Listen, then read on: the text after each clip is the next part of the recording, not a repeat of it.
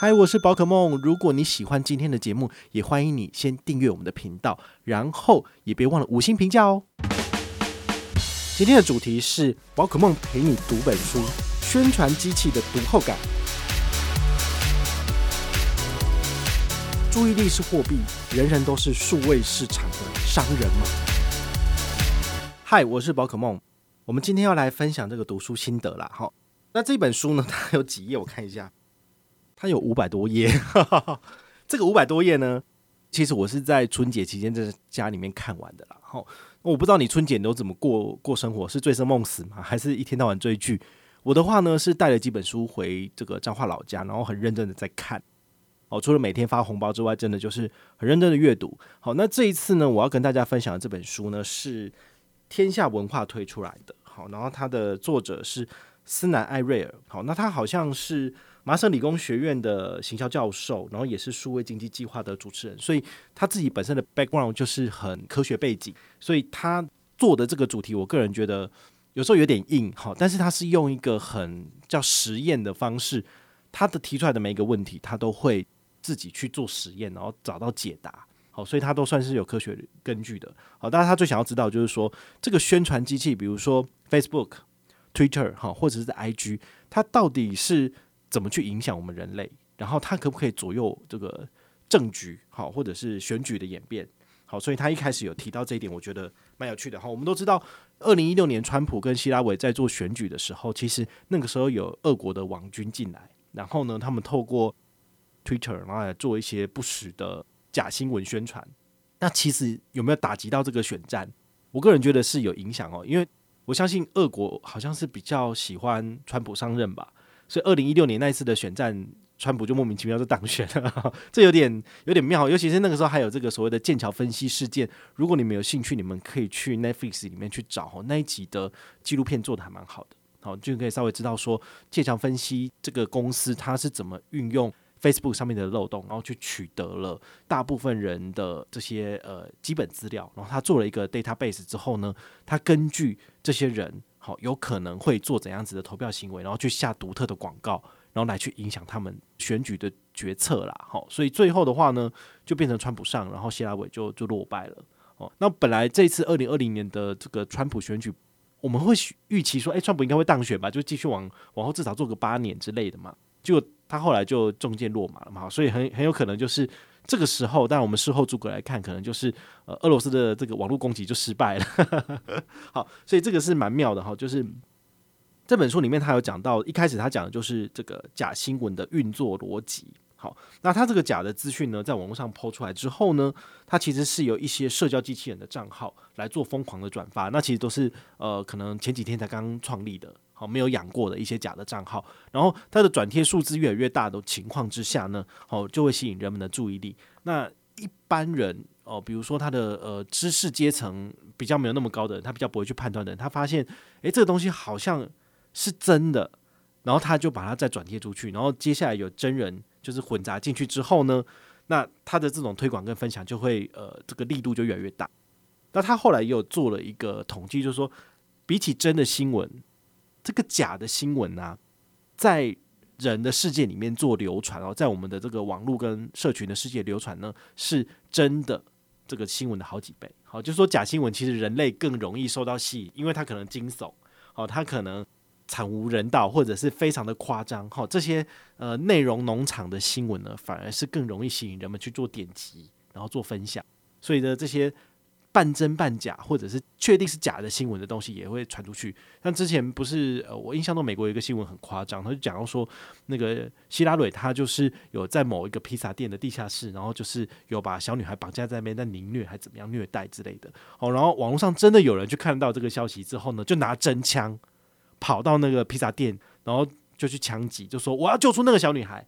但事实上，这就是一个网络上的假新闻啊。好，所以当人们没有办法去判别这个事情的真伪的时候，其实呃，在现实世界里面是有可能会失控的 啊，这是非常非常夸张的一件事情。但是你看这本书里面，你就可以去得知这些夸张的事情，好，背后其实可能都是有某些政治因素在操作的。好，那包括台湾的选举有没有就是来自中国那边的网军的操作跟一些舆论，其实也是有可能的。好，其实这几年你们自己有在关注的部分，其实你们或多或少都可以感受到说，诶，这到底是真的还是假的？为什么会从就是长辈那边发出一些中国的资讯过来？我就觉得我爸妈老是在群组里面传一些中国的东西，我就说这东西根本就是中国那边做出来的东西，你就不要再传了。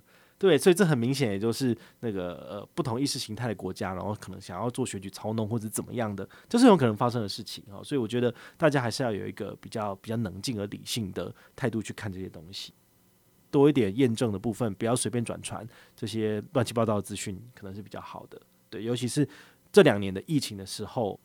其实也有很多是错误的资讯，然后在网络上宣传哦，那也是经由那个疫情指挥中心，然后来做这个呃不实资讯的澄清。好，那这样子大家才比较不会受到错误资讯的引导，然后降低自己致死的几率之类的。好，所以这个是宣传机器，真的是跟我们的生活是息息相关的啦。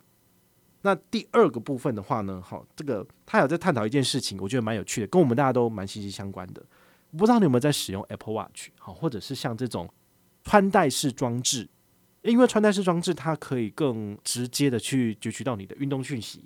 好，那有些人他就会直接连上，比如说 Facebook 社交平台，然后就会直接传讯息说啊，我今天跑了三公里，我今天跑了十公里，好，我又运动了一千大卡、两千大卡这些这些东西。那当你看到你的朋友做了这样子的呃讯息的布达，你。平常有跟他在运动的人，你会更认真去运动吗？好，他他就是在讨论这个问题，就是他有个 part 在讲这个，我觉得很有趣，就是因为我自己本身有在用 Apple Watch，我有一些朋友是有一起就是联动加入这个所谓的竞赛的，好，就是你每天的运动的卡路里，然后你运动了多久，好，你消耗的卡路里多少，其实我的手表都会收到。那你时不时看到说哦某某某他又完成了，就是他今天的训练，你看到这个讯息的话，你会不会觉得说，哎，那我今天要认真一点？那他就是针对这样子的状态来做讨论，然后他最后的结论蛮有趣的，他就说男生跟男生之间比较有竞争意识，所以呢，男生看到这个资讯的时候呢，他可能会更认真的去运动，所以呢，他可能运动量就会比以前再多百分之三十。对，那女生的部分呢，对男生的影响比较小，但是女生跟女生之间反而是哦比较有影响力的。好，所以这是一个蛮有趣的这个结论呢。那它中间有一些推演的过程，我觉得你有兴趣你去找书来看。好，虽然说它有五百页很厚，但是呢，我个人觉得某些部分是蛮好玩的。好，所以你就可以去看。所以它其实有在探讨很多的面向，包括就是这个运动的资讯会不会对别人产生影响。那他接着就推演到说，那朋友跟朋友之间的影响力跟说服力是有用的吗？你觉得好的东西，你推荐给你亲友，你亲友会因为相信你，然后而去购买吗，这就是所谓的推荐行销。好，比如说他有举一个例子，我觉得蛮有趣的，就是我们都知道那个 Uber，好，Uber 它其实有一个推荐机制。好，这个推荐机制就是说，你如果是呃加入会员，那么你把这个 Uber 的加入司机的计划，然后呢，你推荐给亲友，你的亲友只要成功加入成为 Uber 司机，那么你就可以拿到一定的奖励金。好，这个是行之有年的推广机制。好，那。这本书里面就讲到说，来自洛杉矶的 Uber 驾驶，好，他有一个叫约瑟夫·奇爱，好，他利用这个推荐计划，让自己成为 Uber 收入中的艺术，所以他最喜欢称自己叫做 Uber 王，好，叫 Uber King。为什么？因为呢，他根据推荐机制，他一年可以赚进多少钱？九万美元，哇，九万美元是多少？乘以三十是两百七十万，诶，接近三百万的台币。他什么事情都不做，他其实没有当司机哦，他就只是单纯的在网络上推荐大家去当。这个 Uber 司机而已，他就可以赚到接近三百万台币的这个推荐奖励哦，很夸张吧？对不对？好，那你们接下来就会想说，哇，那全台湾最会做信用卡推荐的不是宝可梦吗？那宝可梦一年透过信用卡可以赚多少？哦，其实这个问题的答案呢，在我两年前的书。宝可梦刷卡赚钱秘籍里面其实已经有讲了哈，你们有兴趣的话去找来看哦。我里面有直接跟大家讲，直接算过哈，就是一张卡多少钱，然后我一年平均推多少卡，你这样就可以回推我的收入是多少了。好，这是蛮有趣的。所以有没有可能透过推荐行销来赚钱呢？其实从这本书里面得到了一个更明确的印证，就是如果你是有影响力的人，好，或者是你愿意推广的人，其实你是可以从这些活动里面去赚取。奖金的哈，但是你会不会成为那个艺术中的艺艺术？就是艺术，就是那个奇异的艺，数字的数。好，因为之前好像有一本书叫做《艺术》哈，你有兴趣，你可以去去去找来看。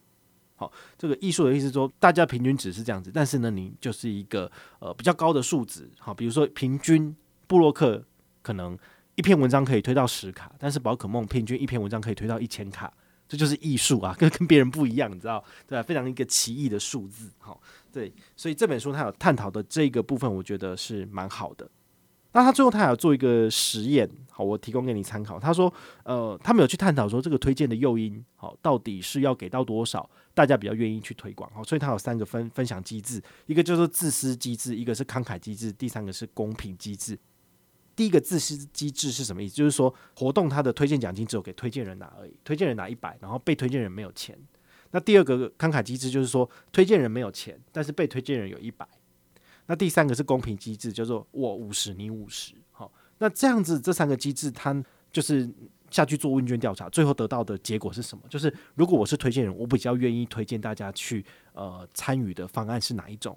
答案很明显，就是公平机制或是慷慨机制，其实是大家比较愿意去推广的。好，也就是说，如果所有的钱都在我身上的话呢，我是比较不愿意去推广的。但是大家有没有发现，其实台湾的这些呃。推荐办卡机制或是推荐开户机制，大部分都是属于自私的。也就是说，银行在设计活动的时候，他们都是给推荐人最多钱，然后被推荐人好像什么什么东西都没有。所以很多人就会觉得说：“哎，我这样写一写文章，我又推不动，很麻烦。”或者是啊，那我再拿五十块出来办活动好了。可是你们都知道哈，办活动非常的累。因为，呃，你可能有两三百个人都跟你的团，那你要一一去核对他们是不是符合你的资格。那合符合资格之后，你要送什么奖品又是一个问题，对不对？不过才五十块的小东西，你要寄信给他吗？你寄挂号信一个要二十八块，一个要三十五块，那那划算吗？对不对？你这东西出去，你根本就没没得赚了。所以，为什么很多呃网络上的布洛克或者是 KOL 或者网红，他们比较不会做这种 MGM 活动？也就是说，他拿了官方的奖励之后，他自己再额外办活动回馈给大家。没有，为什么？因为太累了，他这样算下来根本就不符合，所以他干脆就算了。就是你要办，你要支持我，就这样，就谢谢你，就这样子而已。好，所以大家可能还是要多多珍惜一下这个宝可梦，因为只有我比较愿意，就是诶拿一半或者是全部的回馈给大家。好，一般人是不会这样做，因为他们真的觉得太累了。我自己做了两三年，我自己也觉得真的是疲累累。好，我反而比较希望银行做的是那种呃公平机制。推荐人有钱，被推荐人也有钱，那这样子我可能不用做太多活动，大家就跟团。但有时候你也知道，哈，竞争就是这样子。你为了要抢客，你就是要比别人更多，然后大家就会跟你的团。好，所以呢，你就必须要左思右想，好，左思右想去想说，前思后想，好，到底你要怎么去做活动，能够让更多人就是留在你的圈圈里面。我的做法很简单，我思考了这个一年，我做出来就是宝可梦麻吉积分。我的积分呢，你可以就是不是一次性的，而是持续累积性的。那你累积越多，你可以换的奖品就越大。尤其是最大奖最吸引人，因为就是五六万块钱的的一个 Apple 的商品，好，你就可以去里面换你要的东西。好，所以这个东西是我自己设想出来，好，就是最有机会把大家留在我的圈圈里面。然后我的每档活动，你们都只跟我的团，那不会跑去跟别人的团。那其他人或者说你们要不要学习这样子的机制呢？当然可以，但是你必须要克服很多的门槛，比如说你不能够只办一档，你要办很多很多档，让人家有机会累积，这样人家才愿意上车。好，所以你要办很多很多活动，但你办越多活动，你就越累。那我有正甲小天使帮忙，就是协助核对资料，然后可能也有我们的一校师也有帮忙，就是处理寄奖的事情，但是。